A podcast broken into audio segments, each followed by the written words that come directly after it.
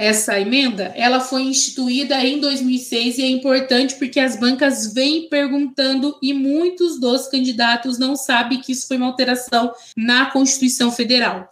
Os gestores locais do SUS poderão admitir agentes comunitários de saúde e agentes de combate às endemias por meio de processo seletivo público, de acordo com a natureza e complexidade de suas atribuições e requisitos específicos para sua atuação.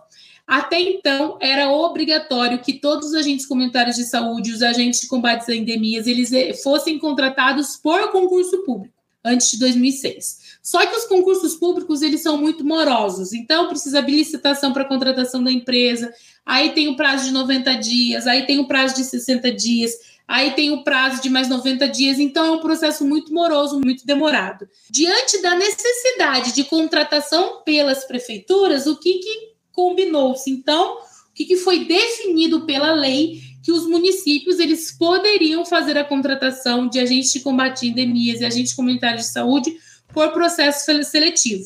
O processo seletivo é muito mais rápido. Abre-se o processo seletivo, que pode ser realizado, não precisa ter uma contratação da banca, pode ser realizado até pela própria prefeitura, e aí faz com que se agilize o processo de contratação. Isso é muito importante, as bancas vêm repetindo muito essa questão.